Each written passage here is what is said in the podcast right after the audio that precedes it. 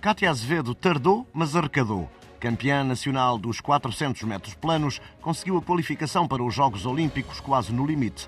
Aconteceu no meeting de Huelva com a marca de 50 segundos 59 centésimos, melhorando o recorde de Portugal que já lhe pertencia.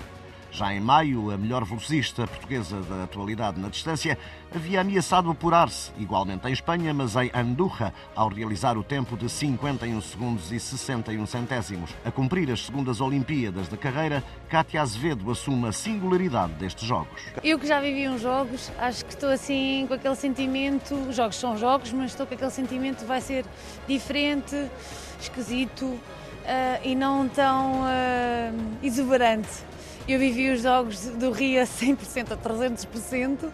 Portanto, as limitações de nós podermos estar à vontade já não vai acontecer.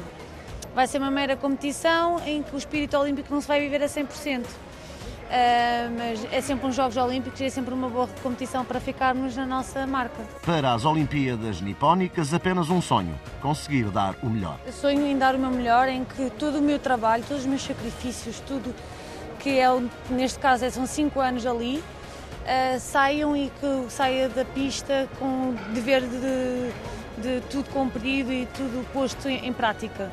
E é esse o meu desejo, o meu sonho. A prova dos 400 metros femininos vai ter lugar a 2 de agosto no País do Sol Nascente.